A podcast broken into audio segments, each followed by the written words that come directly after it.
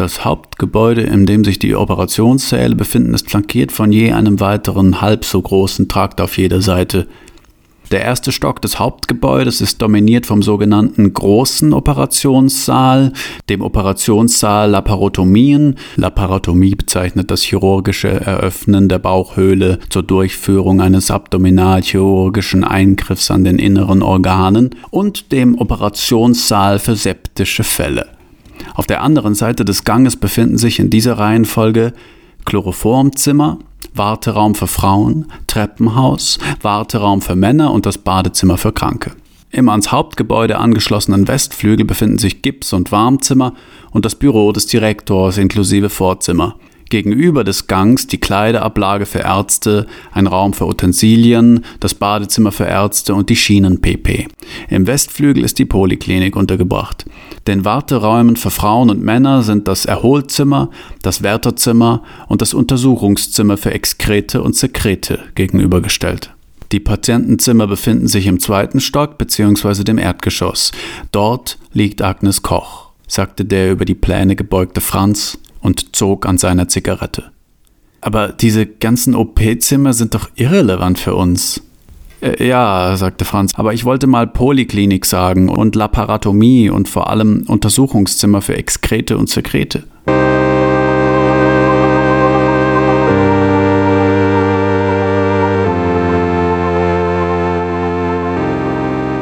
Achte Aventüre Die Klinik in welcher Franz und Johanna Agnes Koch in einem verborgenen Sanatorium finden, in welcher Iris von Walter Gastmann ermordet wird, dem größten Bösewicht der uns bekannten Welt, in welcher Franz und Johanna den Aufenthaltsort Bernhard Försters herausfinden, Agnes Koch aus Versehen töten und dann fliehen.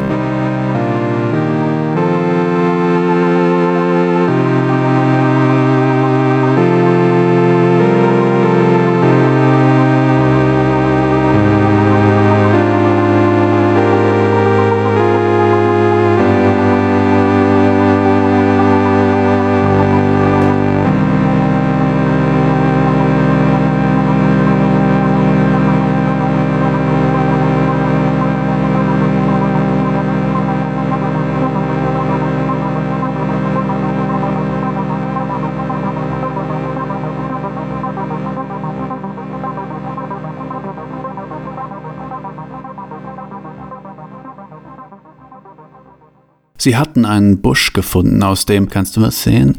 Nein, ich geh mal zur Seite, du stehst mir auf dem, das Sanatorium war ein Gebäude von altehrwürdiger Grandezza. Franz und Johanna hatten das Sanatorium erreicht. Gib mir mal den Feldstecher, sagte Franz, aber Johanna, zwei Pfleger in hellblauen Kitteln mit der Statur von ausgewachsenen Berggorillas und Boing, waren sie verschwunden. Eine Minute später kamen Franz und Johanna in viel zu großer Kleidung um die Ecke und nähern sich zielstrebig dem Eingang des Sanatoriums. Weißt du, wo wir hin müssen? Keine Ahnung, sagte Franz. Fragen wir an der Rezeption? Warum nicht? dachte es Johanna. Mehr als Nein sagen können sie nicht. Naja, wobei, sie können uns schon. Jedenfalls hatte das nicht geklappt und sie entschieden sich dafür. Zwei Pfleger in hellblauen Kitteln mit einer Statur wie ausgewachsene Berggorillas schoben einen Essenswagen den Korridor entlang. Ist dies das Abendessen für Agnes Koch? fragte die Frau an der Rezeption mitleidigen Blickes, und die beiden nickten warteten mit sorgenvollen Gesichtern. Na dann viel Spaß, ihr schafft das, Jungs. Sie bogen in die Ecke und kamen in einen dunkelgrünen Korridor. Sag mal, sagte Alfredo, der eine Pfleger, hast du auch ein Geräusch gehört? Nein, wieso? Das war so eine Art Schmatzen, glaube ich. sagte der andere. Da macht sich das Brathähnchen über die Beilagen her und deutete auf den Essenswagen. Hahaha, sagte Alfredo, mit dem würde ich ehrlich gesagt nicht tauschen wollen, denn die Alte ist ja so neurotisch drauf, die macht nichts auf, bevor sie nicht mittels dieser Vorrichtung festgestellt hat, dass es auf jeden Fall tot ist. Er zeigte auf einen Knopf, der per Mechanik mit Dolchen verbunden war, welche so angeordnet waren, dass sie bei Bedarf in die Mahlzeit hineingesenkt werden konnten. Oh ja, das muss wahnsinnig schmerzhaft sein, von diesen Dolchen durchbohrt zu werden. Oh Gott, wie grausam. Stell dir vor, du bist da drin. Zum Beispiel stell dir vor, du wartest das Ding und sie schieben dich automatisch zur Patientin rein oder es kommt jemand vorbei und testet den Mechanismus. Und da gab es ein klirrendes Geräusch im Innern des Essenswagens. Die Pfleger hielten an, schauten verdutzt. Der eine bedeutete dem anderen, das Tuch zu heben. Sie näherten sich diesem langsam, doch, doch es starrten sie jeweils Pistolenläufe an und schoben sie zurück. Den Pistolen folgten Hände, Arme und schließlich zwei ganze Menschen, ein junger Mann und eine junge Frau, beide bis zum Hals mit Bratensoße verschmiert. So ein Mist, sagte Johanna. Das ist jetzt das dritte Pflegerduo, das wir überwältigen und in der Besenkammer wegsperren müssen. Ich habe doch gleich gesagt, dass das mit dem Essenswagen eine blöde Idee ist, sagte Franz. Ja, ja, und durchs Abwassersystem einzusteigen war schlauer, oder was? Bitte bringen Sie uns nicht um, wimmerte einer der Pfleger mit Gorillastatur. Was für Weicheier, sagte Johanna, während sie den ersten mit dem Pistolengriff bewusstlos schlug. Ja, sagte Franz, die Bösewichter sind auch nicht mehr da. Strategien zur Erlangung und Aufrechterhaltung eines gesunden Weltverhältnisses. Nummer 11. Strukturieren. Man sieht sich die Dinge an und fasst sie geometrisch ein. Ich sehe die Klinik, das Hospizgebäude, die Anstalt, sehe Fensterreihen. Dreier- und Zweierreihen von Fenstern wechseln sich ab. Über den Zweierreihen ein Tympanon, über den Dreierreihen ein Giebel mit Klimpanon, fünfstöckig, etwa 100 Meter breit. Sehe Erker, strukturiere sie aufwärts. Balustersäule, Konsole, Fußgesims, Brüstung, Fenster, Fries, Brüstung, Vorhangbogen, Fenster, Fries sehe Fensterreihen, strukturiere aufwärts, Sockelgesims, Konsole mit Tragfigur vor dem Brüstungsfeld, Brüstungsgesims, Sprossen, Pilaster, Kämpfer, Feston, Girlande, Schlussstein, Fries. Beeindruckender Eklektizismus, denke ich, lasse dann aber alles fallen, weil mir diese Begriffe wie auswendig gelernt klingen. Schließlich ist der Höhepunkt Aktes das Zusammentreffen von Franz und Johanna und Agnes Koch. Eine ungewöhnliche, unerhörte Angelegenheit ist sie doch im Laufe der Geschichte nie so dargestellt worden, wie sie eigentlich hätte dargestellt werden müssen. Das hat Gründe. Für unsere Zwecke aber sind Tatsachen entscheidend.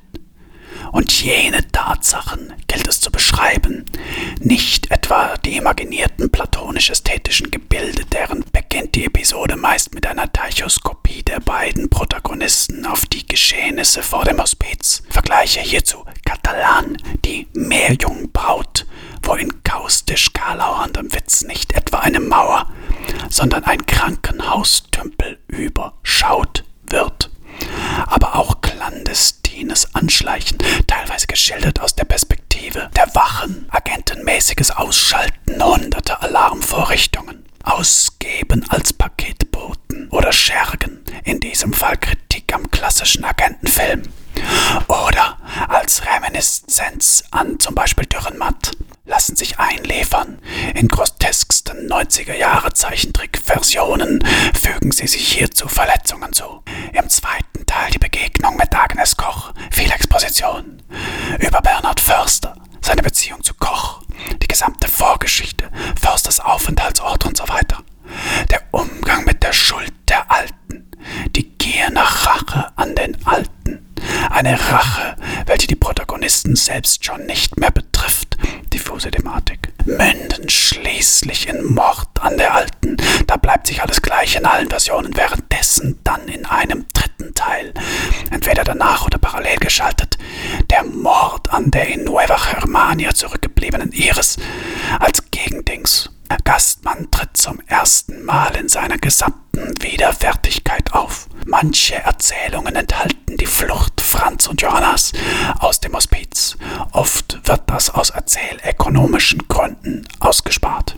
Im Pflegerzimmer sitzen Alfredo und Sancho und unterhalten sich in ihrer kurzen Pause mit rührend hilflosem Machismo über die Gnadenlosigkeit der Frauen. Da blinkt ein rotes Lämpchen in der Konsole hinter ihnen auf, begleitet von einem Alarmgeräusch, das nach Spionagefilmen klingt. Nicht schon wieder, sagt Sancho und stöhnt auf. Alfredo lächelt zerknirscht und sagt, ich gehe, während er seine Muskelmassen freundschaftlich an der Schulter des Kollegen hinaufhieft und macht sich auf ins Zimmer der Alten, der schrecklichen Alten, die sie zu betreuen haben. Sachte öffnet er die Tür, sagt vorsichtig, Frau Koch, Sie haben geklingelt? Schon schallt es ihm schrill entgegen. Natürlich habe ich geklingelt, unter Mensch, komm her und hör, was ich dir zu sagen habe. Alfredo fühlt sich längst nicht mehr vor den Kopf gestoßen, hat gelernt, seinen Ärger runterzuschlucken, denn er ist ein sensibler, beherrschter Mann, und nach den Standpauken des Chefarztes will er seinen Job nicht weiter gefährden. Muss er doch eine Frau und vier Kinder ernähren, letzteren auch das Schulgeld ermöglichen und ersterer ab und zu eine kleine Aufmerksamkeit, zumal jene ja noch verstimmt ist wegen der Geschichte mit dem Barmädchen. Jedenfalls, Alfredo tritt vor die garstige Alte mit gesenktem Kopf und sagt, wie kann ich behilflich sein? Behilflich? Du? Mir? speit die Alte aus. Das soll wohl ein Witz sein. Einer wie du kann mir per Definition nur Ärgernis sein. Nein, was ich von dir will, Pfleger, ist, dass du Herrn Dr. Brinkmann meine Beschwerden überbringst. Meine täglichen Beschwerden, bin ich versucht zu sagen, es ist ja täglich etwas, das mich zwingt, meinen Unmut zu äußern. Gewiss nicht, weil ich empfindlich wäre, sondern einzig und allein aus dem schlichten Grund, dass die Zustände in diesem Hause unzumutbar sind und meine Geduld aufs Scheußlichste strapaziert wird. Angefangen bei der Sauberkeit. Die Sauberkeit in diesem Hause entspricht nicht einmal den niedrigsten Standards. Ein derartiger Schmutz ist nicht tolerabel. Dies ist eine medizinische Einrichtung, möchte ich erinnern, und da sind wir auch schon beim nächsten Punkt. Die Pfleger sind unfreundlich, und inkompetent. Heute Morgen hat man mir Blut abgenommen und es wurde mehrmals die Ader verfehlt. Man hat gewissermaßen versucht, mich zu erstechen, aus einer Inkompetenz heraus zu erstechen und hat mir dann auch noch, das ist gewissermaßen die Höhe, vorgeworfen, ich würde herumzappeln, woraufhin man noch mehrmals die Ader verfehlt hat. Frau Koch, Sie wissen, dass das nicht wahr ist. Und sie wissen auch, dass ich es war, der ihnen heute Morgen Blut abgenommen hat. Halt den Mund, Bimbo, geifert die Alte. Ihr seht euch eben alle gleich. Außerdem habe ich dich nicht gebeten, mir ins Wort zu fallen, noch mich zu korrigieren, noch sollst du überhaupt eine Meinung haben zu dem, was ich sage, weil es nicht für dich bestimmt ist, sondern für Herrn Dr. Brinkmann, und du sollst es weiterleiten, ohne ein Wort zu verfälschen, weil ich nämlich eine berechtigte Beschwerde anbringe und es deine Pflicht ist, diese Beschwerde an Herrn Dr. Brinkmann weiterzuleiten. Verstehst du das? Alfredo Gomez weiß schlicht und ergreifend nicht, wie er darauf reagieren soll. Ihm entfährt unwillkürlich ein tiefes Stöhnen der Fassungslosigkeit keine Maulaffen feilhalten, sondern antworten. Verstehen? Denk an die Kinder, Alfredo, denk an deine Frau. Wirf jetzt nicht alles hin, indem du etwas Unüberlegtes tust, indem du deine gewaltigen Muskelberge benutzt, um. Nein, denk nicht daran, Alfredo, bleib sauber. Sag einfach, ja, Frau Koch, ich habe Sie verstanden. Ich werde Ihre Beschwerde an Herrn Chefarzt Dr. Brinkmann weiterleiten. Sag es. Alfredo, mach keinen Scheiß, schluck den Ärger. Stell dir jetzt nicht vor, was du mit deiner Monsterpranke alles anstellen könntest. Mach dir kein Bild von den filigranen Knochen der Alten. Denk nicht an die Maschinen, die sie am Leben halten und die man mit einem Handgriff abschalten. Alfredo, beherrsch dich, beherrsch dich. Alfredo Gomez kommt wieder zu sich und sagt, ja, Frau Koch, ich habe Sie verstanden. Ich werde Ihre Beschwerde an Herrn Dr. Brinkmann weiterleiten. Die Alte, als habe sie nur darauf gewartet, um weiterleiern zu können. Und das Essen ist schrecklich. Ich will ab jetzt nichts mehr von diesem südamerikanischen Mist. Ab jetzt will ich Saumagen und Leberknödel oder wenigstens Wiener Schnitzel. Und zwar Wiener Schnitzel und nicht Schnitzel Wiener Art, hörst du? Ja, ich höre Sie, Frau Koch. Und dann will ich neue Hausschuhe. Ich verlange seit drei Tagen neue Hausschuhe. Gestern hat mir einer gesagt, ich könne nicht gehen und bräuchte deswegen keine. Ja, kann man sich solch eine Frechheit vorstellen? Ja, Frau Koch. Und das Bett muss einmal pro Tag neu bezogen werden. Wie Sie das anstellen, ist mir egal. Und die Zimmertemperatur stimmt nicht. Ich habe verlangt, es soll einheitlich 25 Grad Celsius haben. Davon sind wir weit entfernt. Es schwankt. Die Temperatur schwankt. Ich will, dass sie nicht mehr schwankt. Und man wird dafür sorgen müssen, dass sie nicht mehr schwankt. Und wenn einer neben der Klimaanlage knien und immerzu am Regler drehen muss, sehr wohl, Frau Koch. sagte Alfredo und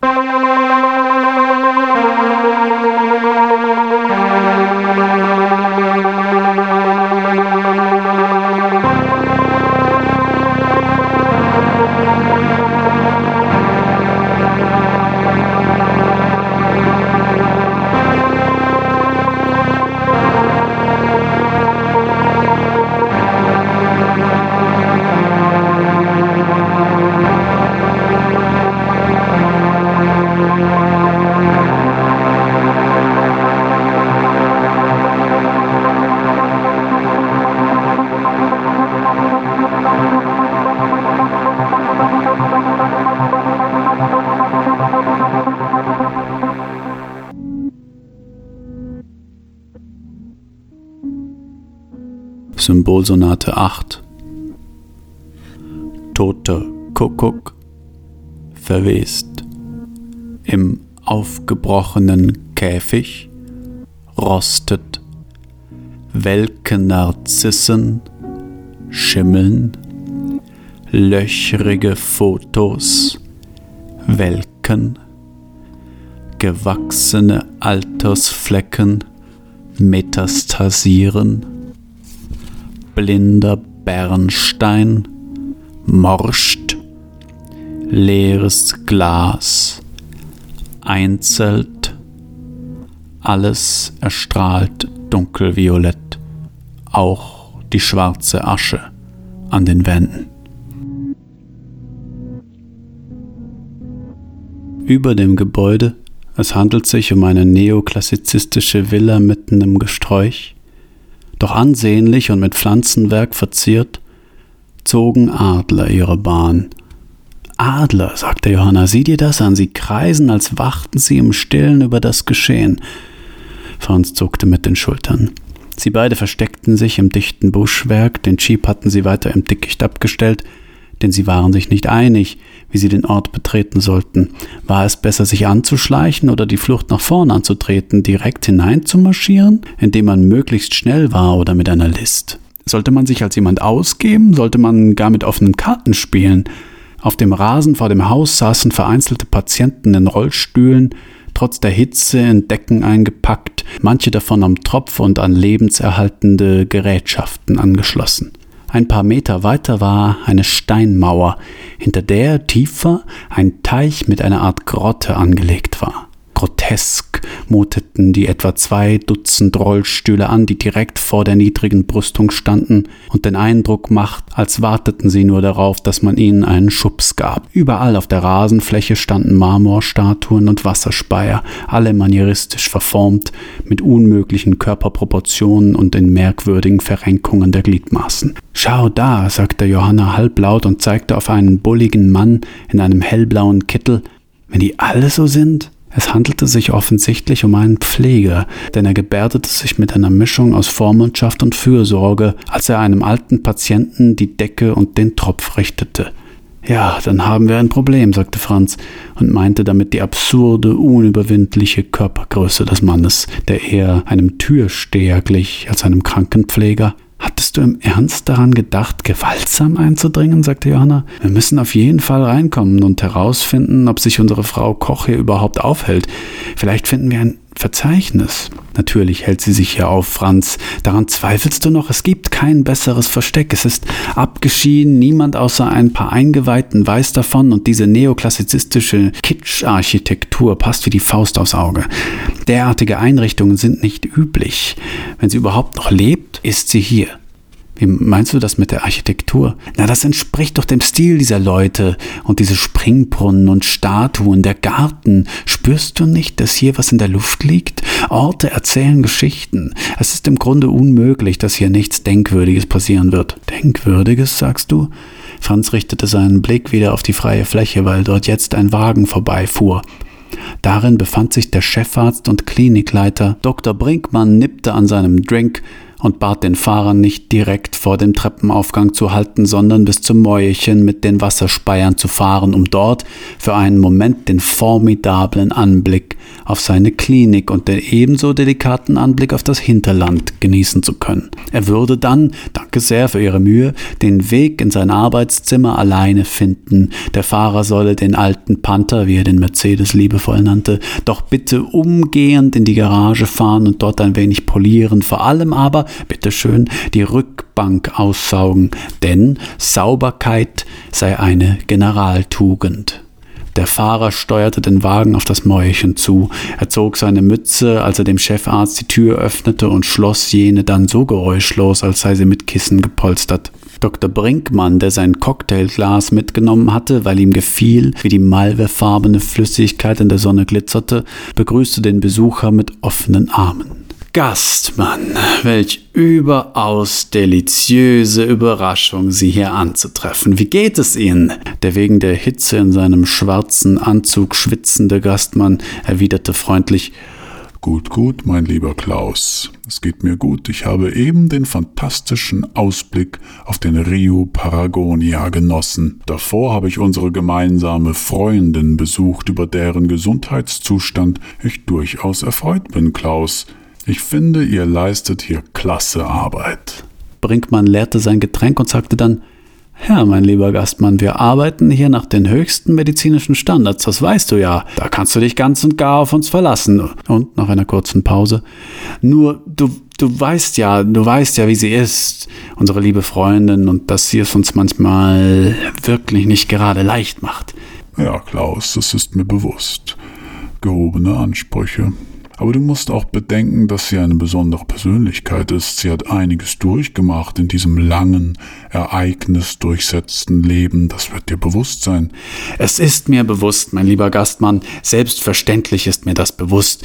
Nur weißt du, es ist einmal so, manches Mal überschreiten die äh, Anforderungen, die sie an das Personal und die Unterbringung hat, so sehr wir uns bemühen, das versichere ich dir, das Menschenmögliche. Weißt du, Oh, Ihre Eigenarten sind mir durchaus bekannt, mein lieber Klaus. Ich möchte dich hiermit sanft daran erinnern, dass ich es bin, der diese Einrichtung finanziert, nicht wahr? Und dass diese vor allem auf Herzensgüte und Zuneigung beruhende Finanzierung nicht für alle Zeiten eine Selbstverständlichkeit darstellen muss, wenn du verstehst, was ich meine. Natürlich, das kann ich voll und ganz. Es ist nur, Sie stellt wirklich manchmal, sie hat manchmal gewisse Wünsche, die unsere Kräfte übersteigen. Du kennst die Diagnose, mein Freund, und wir wissen manchmal nicht genau, wie wir dem nachkommen sollen, ohne. Gastmanns Miene verdunkelte sich.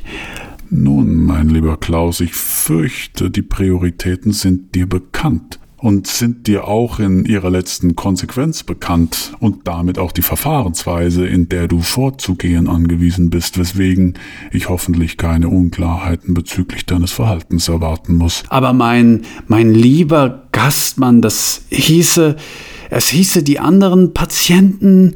Mein lieber Brinkmann, ich sehe an dieser Stelle keinen weiteren Diskussionsbedarf. Dr. Brinkmann hatte sein Cocktailglas nicht nur aus Erschrecken und Verwunderung, sondern vor allem auch aufgrund einer milden Angetrunkenheit fallen lassen und suchte es jetzt. Er nickte bedächtig und blies beim Ausatmen deutlich hörbar die Luft durch die Nase. Ohnehin, sagte Gastmann, scheint unsere Freundin ein klein wenig enerviert zu sein von den Pflegekräften, die man ihr zuweist, weswegen ich dich bitten möchte, die Behandlung von nun an exklusiv zu übernehmen. Wie, wie? Die gesamte Behandlung? Alles? Ja, mein Lieber, alles. Ich sehe da keine weiteren Probleme. Schau, da gibt es noch eine Sache, und zwar wird unsere Freundin bald Besuch bekommen. Besuch? Ja, Besuch, mein Freund. Aber wie kann das sein? Es weiß doch niemand. Nun, das Stellen von allzu vielen Fragen ist deine Aufgabe nicht, vielmehr das Zuhören und Befolgen, nicht wahr? Und darum sage ich dir, Bald wird unsere Freundin Besuch bekommen und ich möchte, dass sie diesen Besuch ungestört empfangen kann, denn es sind Bewunderer ihrer Lebensleistungen und es ist wichtig, dass jene Bewunderer selbst der Überraschung wegen ein wenig im Unklaren gelassen werden. Was Sie da besprechen oder worüber, das würde mich schon interessieren. Wer ist denn der Typ im Anzug? Seltsamer Bursche. Es läuft mir kalt den Rücken herunter, wenn ich den sehe. Ja, der hat was Dämonisches. Kommt mir irgendwie bekannt vor. Aber jetzt genug gewartet. Lass uns da reingehen. In barocken Versionen finden sich auch kleinere Parallelfiguren zu den Hauptprotagonisten bzw. werden Nebenfiguren mit parallelisierenden Eigenschaften versehen. Ein Beispiel für ersteres sind diverse Begegnungen mit unsicheren, verschüchterten Männern im ersten, lasziven Frauen im zweiten und frivolen Draufgängertypen im dritten Akt. Ein Beispiel für letzteres ist die Darstellung des Pflegers Maurizio, in der vorliegenden Version entfallen, als Parallelfigur zu Franz oder der Stalker im zweiten Akt, der teilweise als Stellvertreter Johannas mit typischen Eigenschaften dieser Figur wie Pflichtgefühl, Körperlichkeit, Neurotizismus gezeichnet wird. Nicht immer wirken derartige Parallelismen plausibel, richtig eingesetzt verstärken sie aber den Duktus der Charakterisierung und Figurenzeichnung. Ein gelungenes Beispiel dieser Methode ist die Figur Johannes des Täufers im Neuen Testament, von der sich vor allem zu Zeiten der Reformation durch ihren Reformgeist der Protestantismus angesprochen gefühlt hat. Ebenso gab es dagegen die Verschmelzung von mehreren Figuren zu einer einzigen, gerade für Filmadaptionen. Ratzlaff, der Stalker und der Millionär aus der Wüste werden so beispielsweise in einer Filmadaption von Piero Castellani zu Ratzlatov, was zwar ökonomisch in Belangen des Storytelling ist, aber in Sachen Figurenlogik keinen Sinn ergibt. Außerdem gibt es eine mutige Version, in der Franz und Johanna zusammengefasst sind, sodass alle Spannung der beiden Figuren zu Bruno von einer einzigen Figur ausgehen. Einige Versuche mit diesem Ansatz wirken durchaus nicht unplausibel. Als Kuriosum sei hier noch eine Romanbearbeitung von SPHZF Granatapfel angeführt, in der alle Figuren als Extrapolarisationen der Persönlichkeit des Autors fungieren. 어... Man verschaffte sich Zugang, man schlich sich oder man schlug ein Fenster oder man bestach oder man ging einfach die Tür oder man meldete bei Rezeption oder nahm Geiseln oder verwandelte sich in... Nein, man verwandelte sich nicht. So weit ging man nicht. Aber man stand jedenfalls in Korridor 21b, dem Korridor, in dem sich Zimmer Agnes Koch. Hier muss es flüsterte Franz, nicht aus Angst entdeckt zu, sondern Ehrfurcht abrang. Den Gang entlang, sagte Johanna und zeigte Tür ganz Ende. Türen glichen sich, Boden und Wand mit grau-silbrigen Fliesen verkachelt, an der Decke im Abstand von billige Kronleuchter. Von innen enttäuschte das Gebäude so sehr, wie es einen bedrückte. Das alles war, das spürten sie, gewollt, keineswegs bloßes Blendwerk. Hier wurde etwas mit einem. Von nun an übernimmt hier jemand anderes. Beiden Gedanke gleichen Zeit, sprachen nicht aus, fühlten einander, versuchten beim Gehen keine Geräusche, steinernen Fließen unmöglich. Wie waren sie hereingekommen? Hatte man Geiseln genommen? Nein, man hatte sich wohl verwandelt. Brachen die Gedanken beider ab, sie standen vor der Tür, eine wie alle anderen auch, aber mit einem Schild, das unverblümt skandierte Agnes Koch. Wahnsinn, flüsterte Franz mit stummen Lippen und deutete. Johanna nickte. Sollen wir? Warte noch, diesen Moment nicht übergehen vielleicht der letzte in alten Leben. Faszinierend eigentlich, dass Franz dies ahnte. Hätte er die Klinke niedergedrückt, hätte er kehrt gemacht, Johanna mit sich gezogen, diese ganze zum Scheitern sinnlose roch den faden Geruch Verwesung, ganz leicht nur hörte er, Franz, der Suchende, aber er hörte, vernahm als Hintergrundrauschen noch unter den tiefsten Schichten, unter Tinnitus und Unterpuls, welcher durch pralle Blutgefäße Äderchen im Innenohr reibend an den Härchen seines Hörapparates hörbar wurde, fasste es dennoch nicht als Warnung auf. Ein kalksteinweißes koloniales Gebäude davor, Alte in Rollstühlen, Pfleger in weißen Kitteln, die die Alten durch einen Park schieben. Ein Kopf schaut aus den Hecken heraus, dann ist er plötzlich verschwunden. Also, wie es aussieht, bleibt uns nur ein Heist, sagt Johanna. Ein Heist? Ja, die alte wird in einem Sicherheitsraum aufbewahrt. Der Schlüssel zu dem Sicherheitsraum befindet sich in einem Safe, der von Wachleuten Tag und Nacht umstellt ist. Man kommt nicht an sie ran. Außerdem gibt es Bewegungssensoren im Erdreich, die einen Tunnelbau ausschließen. Alles ist videoüberwacht. Hm, das wäre kein Problem, sagte Franz. Ich war in meinem früheren Leben Croupier, Pyrotechniker, Elektrotechniker, Autobastler, Taschendieb, Akrobat, Hehler, Safeknacker und Nachtclubsängerin. Gut, sagte Johanna, dann machen wir das. Und sie machten es so. Erst einmal bauten sie ein Duplikat des Raumes, in dem sich der Safe befand, und sie hackten sich in das Videonetzwerk. Dazu mussten sie natürlich erst einmal in besagten Raum gelangen, aber das war trotz erheblicher Schwierigkeiten machbar. Und dann kam der Coup. Sie wollten in der Rezeption anrufen, um vorzugeben, dass jemand in den Raum eingebrochen sei, sodass die Wachleute den Raum stürmen würden, aber dann fiel ihnen auf, dass sie die Telefonnummer nicht kannten. Also brachen sie noch einmal in den Raum ein und erbeuterten das interne Telefonbuch Buch, in dem die Nummer stand. Dann erst riefen sie bei der Rezeption an, doch man reagierte nicht auf den Bluff.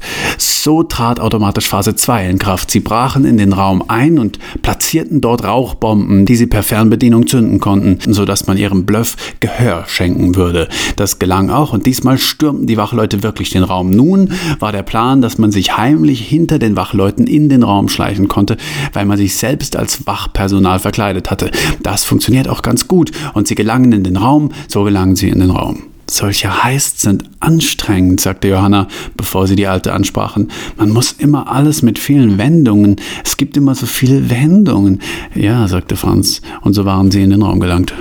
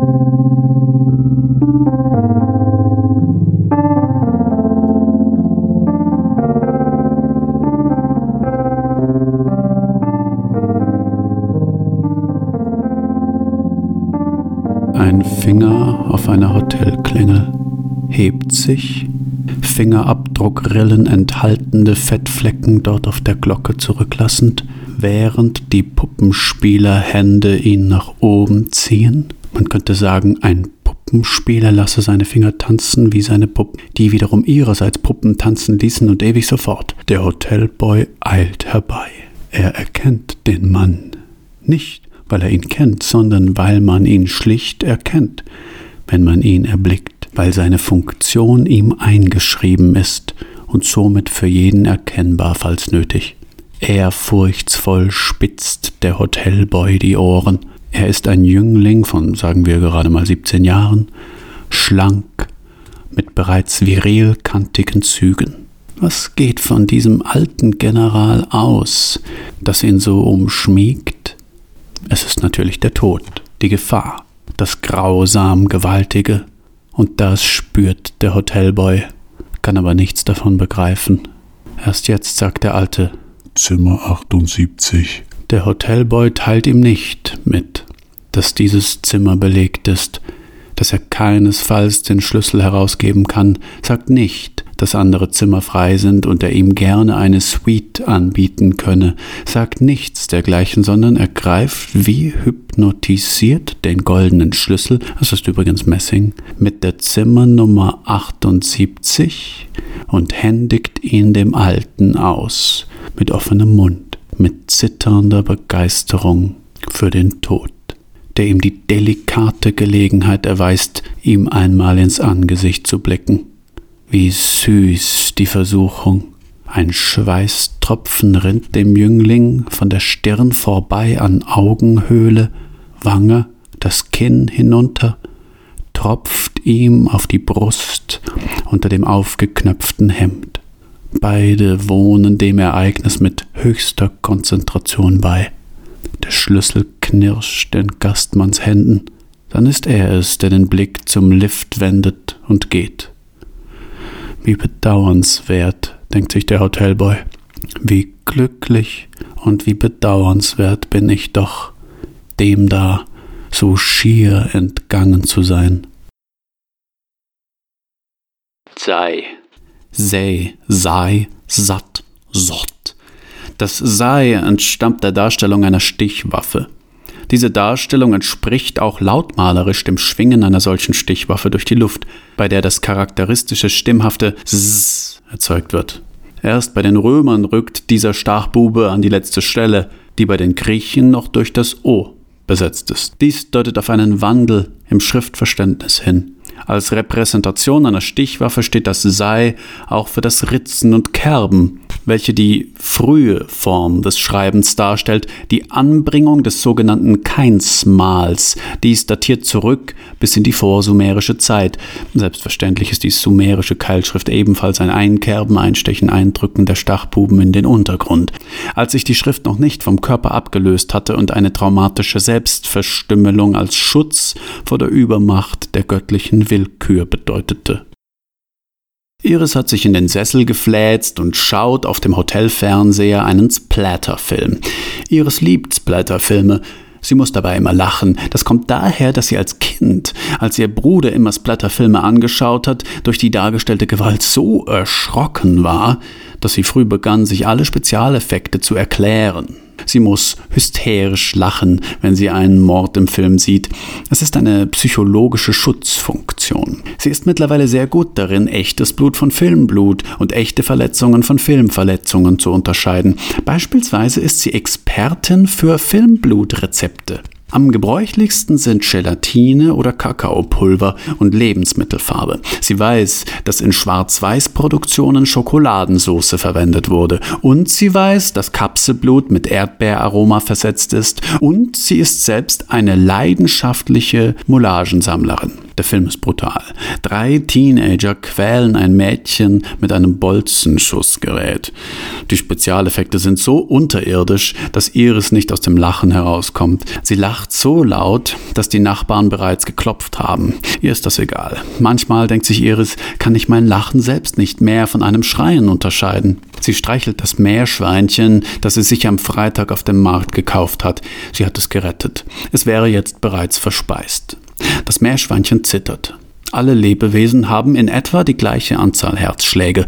Bei manchen ist der Herzschlag schneller und deswegen sterben sie früher. Meerschweinchen leben nicht sehr lange, weil sie einen äußerst schnellen Herzschlag haben. Es klopft an der Tür. Es ist der Mörder. Iris zögert, schaltet den Fernseher aus, geht hin und fragt, wer ist da? Zimmerservice, ruft von draußen Walter Gastmann messerwetzend. Iris sagt, ich habe nichts bestellt, bitte gehen Sie. Stille von draußen. Wir haben ein Filmteam dabei, sagt Gastmann. Das wäre doch schade, wenn die alle wieder gehen müssten. Ein eigenartiger Drang zu öffnen befällt Iris. Ihre Hand nähert sich der Türklinke, öffnet sie einen Spalt weit. Die Kette ist vorgespannt. Da steht Gastmann und hinter ihm ein Filmteam. Das Filmteam, das ausschließlich aus gut aussehenden jungen Frauen besteht, filmt bereits. Den Bolzenschneider, sagt Gastmann, und eine Gehilfin reicht ihm die große Zange, mit der Gastmann die Türkette durchtrennt. Iris weicht einen Schritt zurück. Einen wunderschönen guten Abend, sagt Gastmann. Wir sind gar nicht der Zimmerservice. Iris ist bis in die Mitte des Zimmers zurückgewichen, stößt aus Versehen ein Glas um. Äh, nehmen Sie doch Platz. Wollen Sie etwas trinken? Gastmann sagt. Jetzt hätte ich doch fast gesagt, Ihr Blut.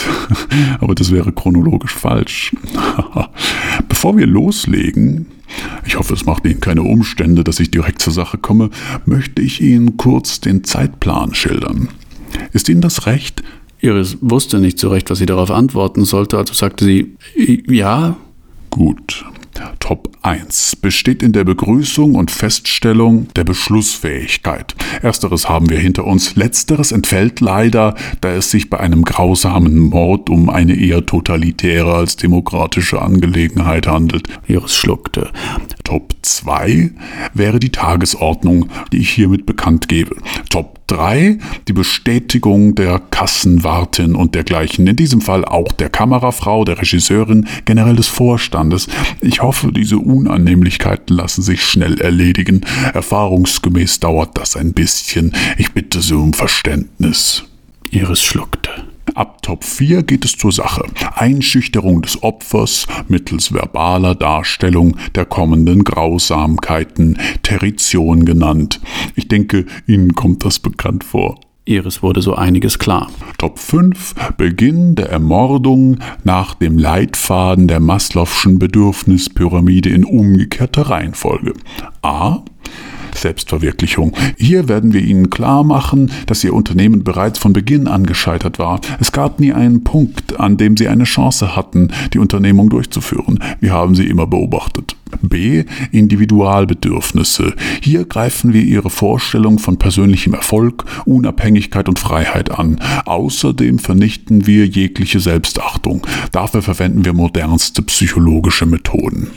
C. Soziale Bedürfnisse, sogenanntes Anschlussmotiv. Jetzt geht's richtig ans Eingemachte. Wir machen Ihnen klar, dass alle Ihre Freunde in unserer Hand sind, ebenso Ihre Verwandten und Bekannte. Keiner, der Ihnen jemals Liebe gespendet hat, wird in absehbarer Zeit noch am Leben sein.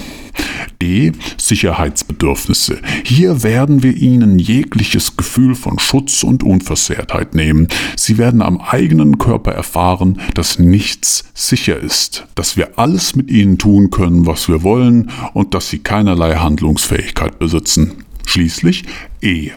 Physiologische Bedürfnisse. Hier endlich beginnt dann der Splatter- und Gore-Teil. Sie wissen schon, der Teil mit dem Kunstblut.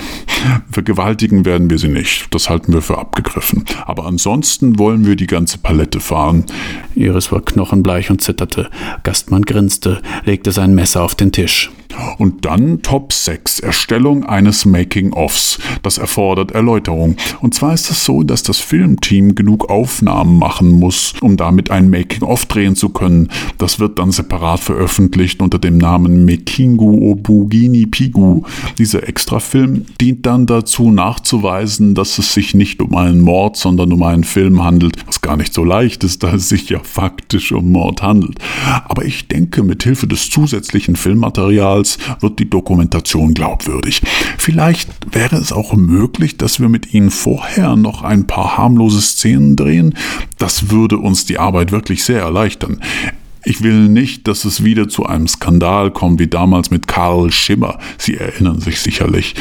Ach, und bevor ich vergesse, wir werden alle diese Dinge an Ihrem Meerschweinchen exemplifizieren. Das ist leider notwendig. Ich hoffe, Sie haben Verständnis. Die Regieassistentin hatte das Meerschweinchen bereits in der Hand. Iris rührte sich nicht. Stille im Raum, bis auf ein leises Quieken.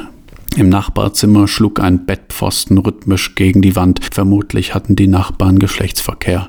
Die Klimaanlage brummte. Gastmann sagte: Also, was mich angeht, ich bin durch. Habt ihr noch Fragen, Mädels? Die Mädchen vom Film hatten keine Fragen. Dann, sagte Gastmann, können Sie loslegen, Iris, wenn Sie wollen. Iris begann hysterisch zu schreien oder zu lachen. Die Nachbarn jedenfalls, als man sie später befragte, sagten aus, sie hätten keinen Unterschied feststellen können.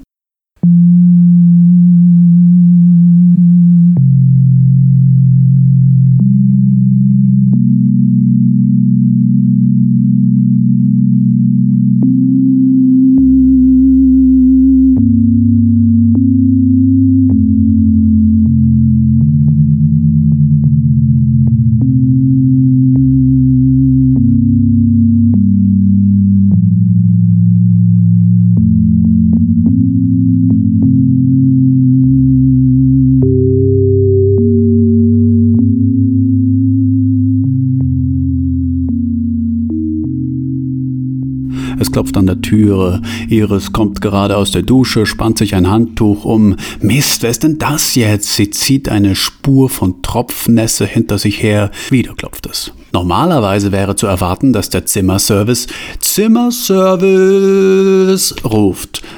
Es gibt keinen Grund, warum ich da jetzt hingehen sollte, denkt sich Iris. Ich bin hier in meinem Hotelzimmer und ich bezahle dafür und ich habe somit das Recht, ungestört zu bleiben. Sie geht an ihren Medikamentenschrank und nimmt sich ein Fläschchen Lifespan Prolonger heraus. Doch das Fläschchen lässt sich nicht richtig öffnen. Es klopft zum dritten Mal. Immer noch ruft niemand Zimmerservice. Ungewöhnlich beunruhigend, aber ich habe keinerlei Geräusche gemacht, die gehen gleich. Sie nimmt sich ein 20-fach gefaltetes japanisches Tanto vom Abtropfgitter, vorhin hatte sie damit Schweineländchen geschnitten, mmh, lecker Schweineländchen, und versucht damit das Fläschchen zu öffnen. Doch das Ding sitzt bombenfest. Lifespan Prolonger sind homöopathische Pillen, die das Immunsystem stärken sollen. Sie enthalten große Mengen potenzierten Teriax. Iris hat sich angewöhnt, jeden Tag eine oder zwei Pillen zu nehmen und wenn sie sich nicht gut fühlt, auch drei oder vier. Und an dem Namen Lifespan Prolonger stört sie sich keinen Augenblick. Hm, Schweineländchen mit dem Tanto zubereitet. Sie lagen Iris noch im Magen, wurden gerade verdaut. Die Verdauungssäfte umspülten die Schweineländchen. Scharf angebraten, ein bisschen Pfeffer, ein bisschen Salz, Wacholderbeeren, gebeizt. Mmh, und mit dem scharfen, tödlich scharfen Tanto bringt man sie perfekt in Form. Das Ding geht nicht auf. Das Klopfen wird heftiger. Verdammt, was will der denn? Iris wird irgendwie unruhig, auch weil das Fläschchen einfach nicht aufgeht. Langsam erfasst sie die Bedeutungsschwere der Situation. Das Klopfen ist jetzt bedrohlich laut. Sie stemmt sich das Fläschchen gegen den Bauch, versucht es aufzudrehen, nimmt das Tanto zu Hilfe. Richtig, das ist, was sie nicht hätte tun sollen. Nimmt also das Tanto zu Hilfe und rutscht ab, sticht sich in den Bauch und beobachtet die Blutfontäne. Ihr erster Gedanke ist, das spritzt ja wie im Film. Sie könnte jetzt den Ernst der Lage erkennen, ein Tuch nehmen und es auf die Wunde pressen, aber sie weiß instinktiv, dass sie die Pillen öffnen muss. Die Pillen könnten sie retten. Sie zieht das blutverschmierte Tanto unter Schmerzen heraus, die Fontäne schwillt an und stochert damit weiter an dem Fläschchen herum. Doch es geht nur das Gewinde kaputt. Alles voller Blut. Sie rutscht ab mit den Händen, das Klopfen ist jetzt ein Krachen und schließlich schreit Iris entnervt und aus voller Kehle, wer ist da, verdammt, ihr kriegt mich nicht. Der livrierte Hotelboy, der vor der Tür steht, hört auf zu klopfen, sagt ruhig äh, Zimmerservice? Als er ein Geräusch von drinnen hört, das klingt, als wenn etwas dumpf auf dem Fußboden aufschlage, stutzt er, dreht sich um und geht weg. Es ist Nacht und am funkelnden Sternenhimmel funkelt ein Stern ganz besonders hell. Jede Geuse aus dem Sternbild des Zentauren, der sich mit nicht vorstellbarer Geschwindigkeit auf unser Sonnensystem zubewegt. Warum? Wir werden es bald erfahren. Sie war mit der Vorstellung aufgewachsen, dass dies alles nicht bleiben würde. Jetzt war es immer noch da. Irgendwie fühlte sich das falsch an das Messer erzählt. In diesem wunderbaren Herbst, mit Blick auf den Garten, die Putzkraft hat die Küche bereits in erfreulichem Zustand verlassen, stehen wir beide in unserem Holzblock, du und ich, und erzählen uns Geschichten aus der Vergangenheit. Du und ich, das sind zwei Messer, zwei altgediente Küchenmesser, die viel Blut gesehen haben, wobei es sich bei dir ja vornehmlich um Fleischsaft gehandelt hat, mein Freund. Bei mir sieht das schon anders aus. Meine abgewetzte Schneide fuhr zu mancher Gelegenheit auch durch Sehnen menschlicher Organismen.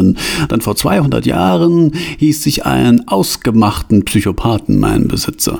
Dieser Besitzer, ein gebildeter Mann von gutem Stande, behielt mich aus Liebe zu einem mörderischen Hobby lange bei sich. Für einen seiner schönsten Ausflüge versteckte er mich eines Morgens im samtig weichen Futter seines Pelzmantels und zog mich erst heraus, als die Luft rein war. Welch wunderbare Überraschung! Er stach mich in das saftige Fleisch einer jungen Frau. Da mich mein Besitzer vorher liebevoll geschliffen hatte, fuhr ich durch die Muskelstränge wie durch warme Butter. Es war eine wahre Freude.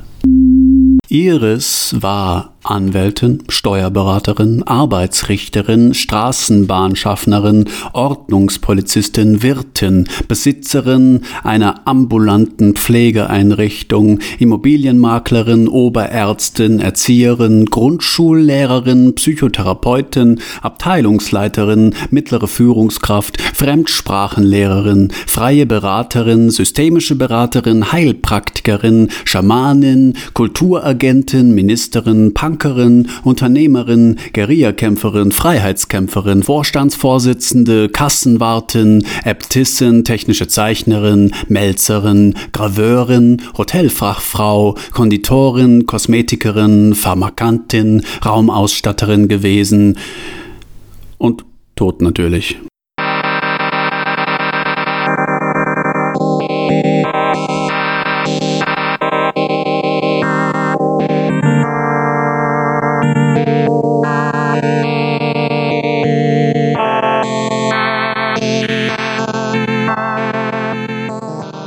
Iris stirbt jetzt völlig unerwartet und wie stirbt sie? Durch Mord selbstverständlich eine schreckliche Sache, welche wir im Folgenden beschreiben werden müssen.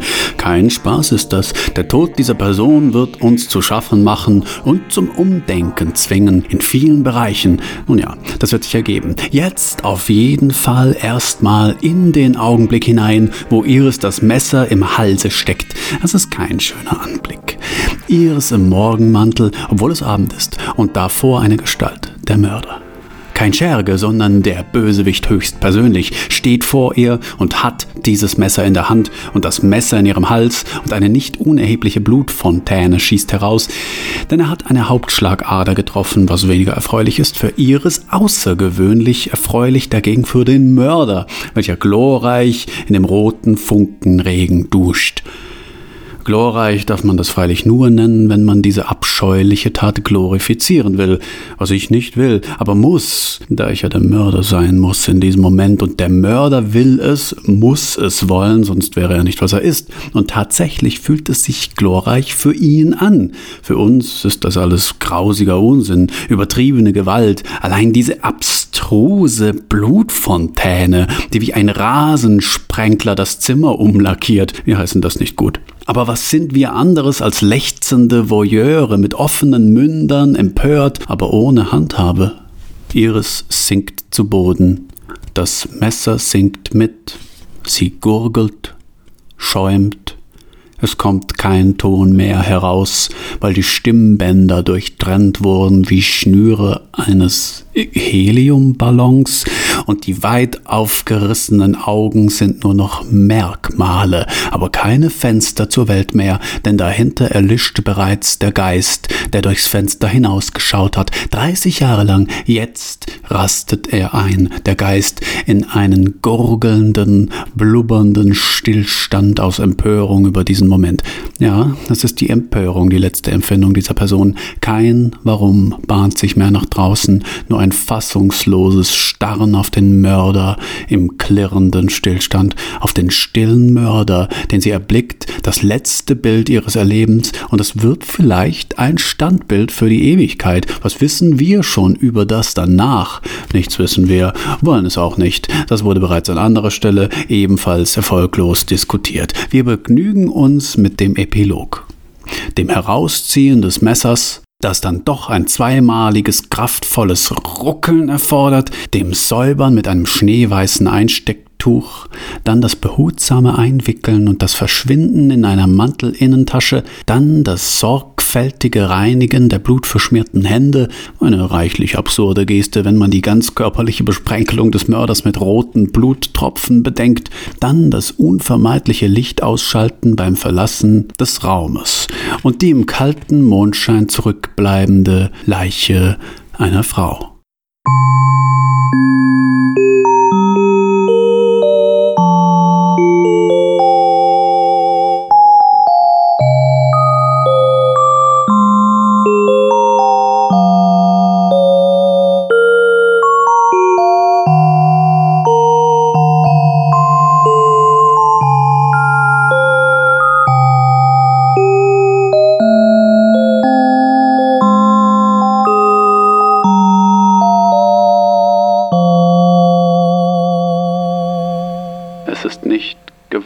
Dass wir uns selber sehen, dachte es Franz, als er in den Spiegel schaute.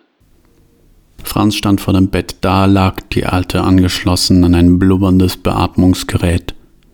Sie stank. Johanna hielt sich die Nase zu und ging durch das Zimmer, erkundete es, indem sie Gegenstände berührte und anhob. Sie entdeckte eine große verschlossene Kiste und setzte sich darauf. In der Ecke stand ein leerer Vogelkäfig daneben ein Schrank mit einer einzigen Schallplatte von Richard Straussens Heldenleben. Das Bücherregal strotzte vor dümmlicher Kolonialliteratur. Das Blumenwasser einer Vase mit verwelkten Narzissen war bereits umgekippt. Was ist denn das für ein Gestank? Verwest sie bereits? Sieht so aus, sagte Franz und näherte sich der unbeweglichen Alten. Sie lag vergraben unter einem Berg von Falten. Franz näherte sich, indem er sich die Nase zuhielt. Der Alten wuchsen einzelne Barteln aus der Nase wie einer Katze.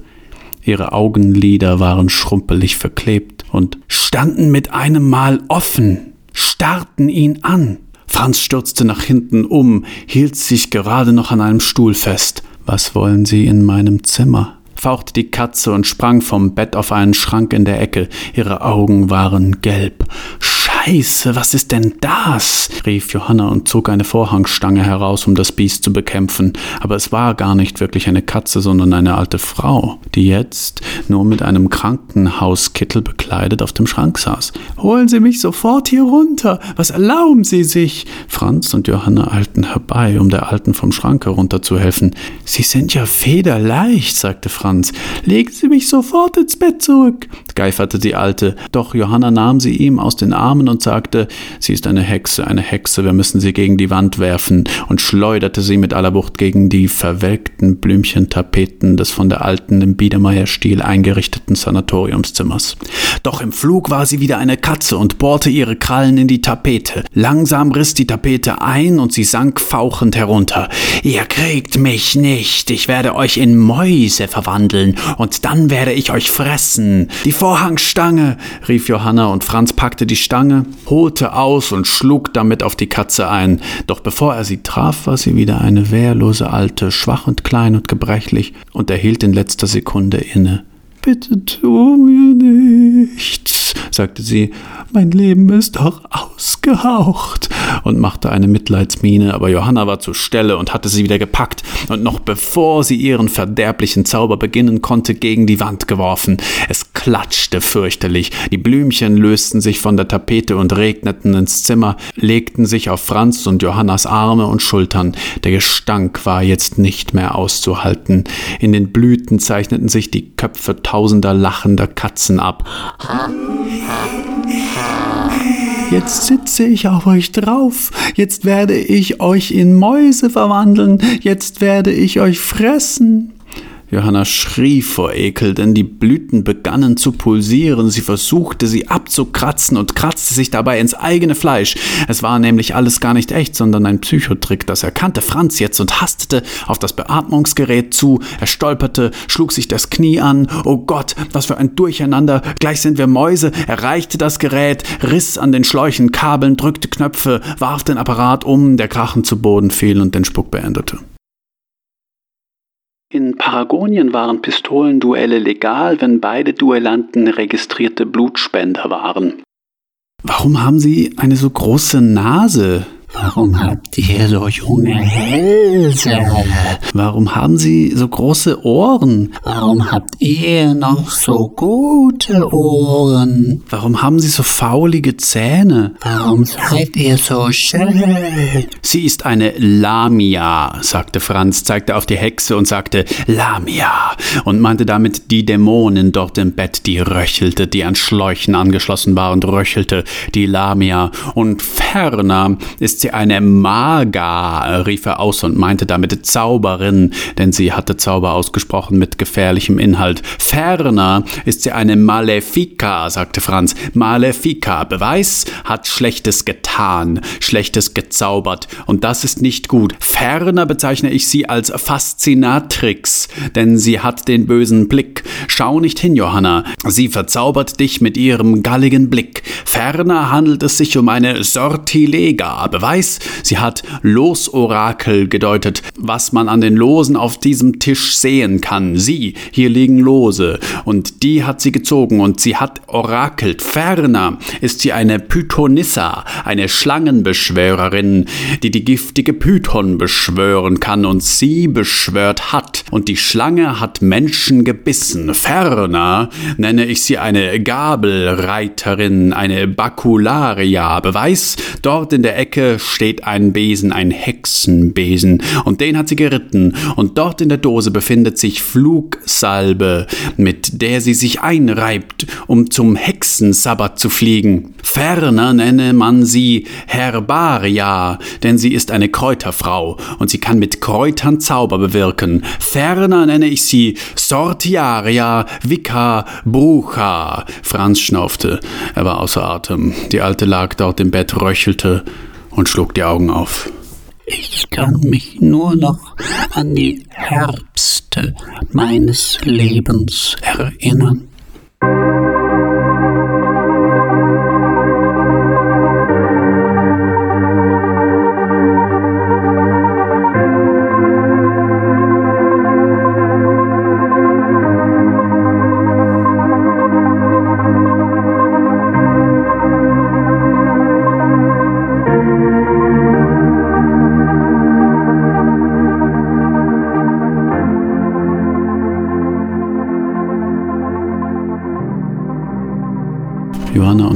Franz gehen im Zimmer umher und stehen vor der Alten, und die Alte röchelt wie ein schleimiger Blasebalg, wie ein verstopftes Aquarium.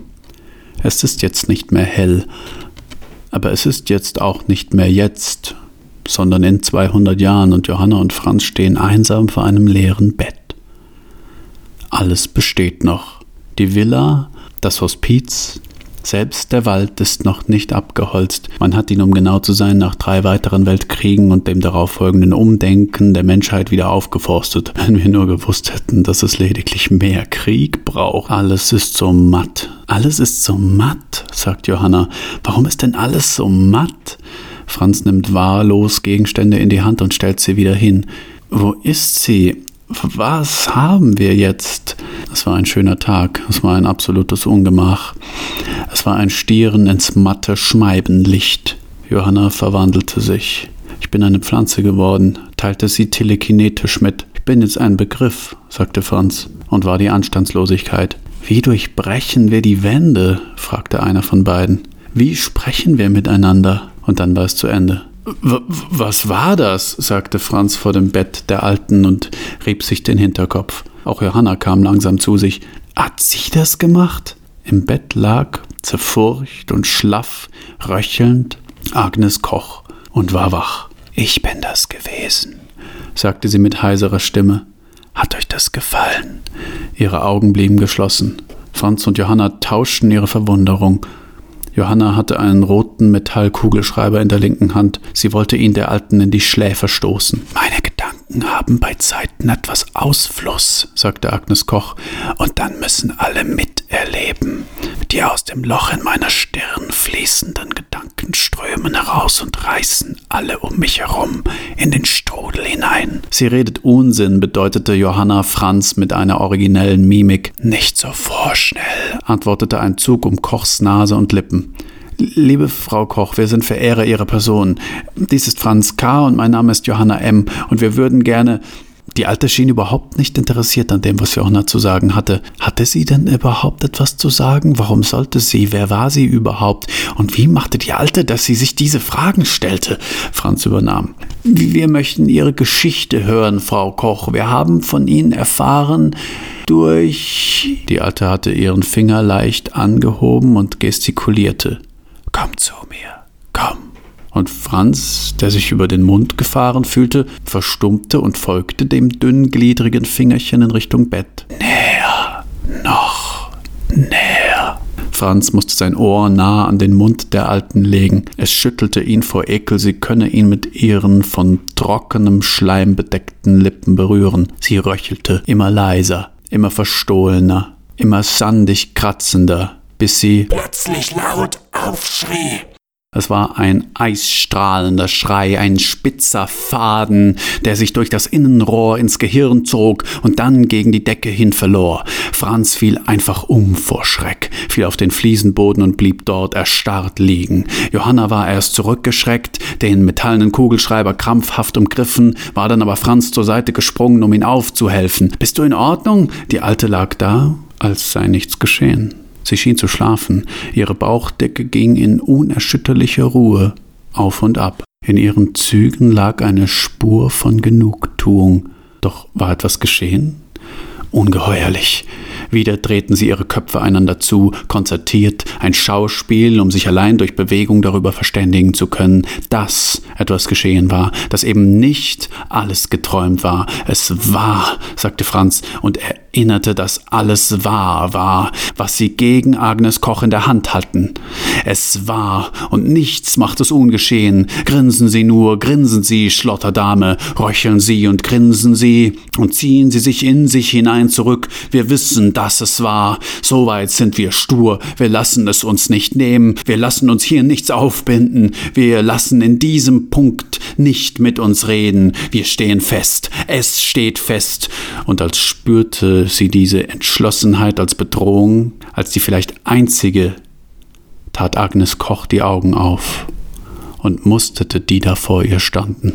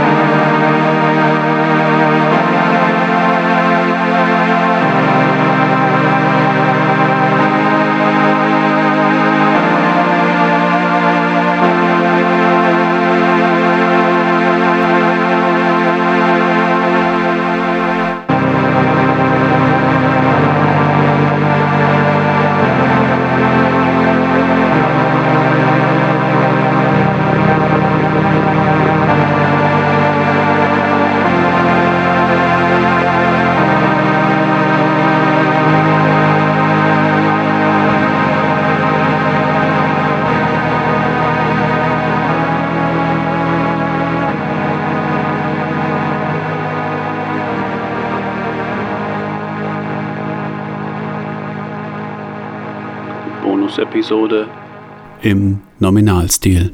Das Auskundschaften aus dem Busch heraus, das Gebäude im Kolonialstil, der alles umhüllende Busch, der weite Platz vor dem Haus, die bangen Vermutungen, das tropische Wetter, der Schweiß auf Franz Stirn, das Heraustreten aus dem Schutz des Busches, das erwartungsvolle Flüstern, das strahlende Weiß der polierten Statuetten, die Limousine des Chefarztes in der Einfahrt, der Geltungsdrang eines jeden Bauelements, das immer näher kommen, die kranken Alten auf dem Rasen, die alten Kranken in den Rollstühlen, die sie betreuenden bulligen Pfleger, der mächtige Portikus, das Eintreten ins Hospiz, die massive Holztür, der Duft des Alters, die Skatspieler Grand Ouvert rufend, die erstaunlich niedrigen Decken, die blau-weiß karierten Fliesen, die billigen Gemälde im Kolonialbarock, das Nachhallen jenes Schrittes, das Nachhallen jedes Schrittes, das Rauchverbotsschild, der Johanna freudig anschaut springende Hund der Rezeptionistin,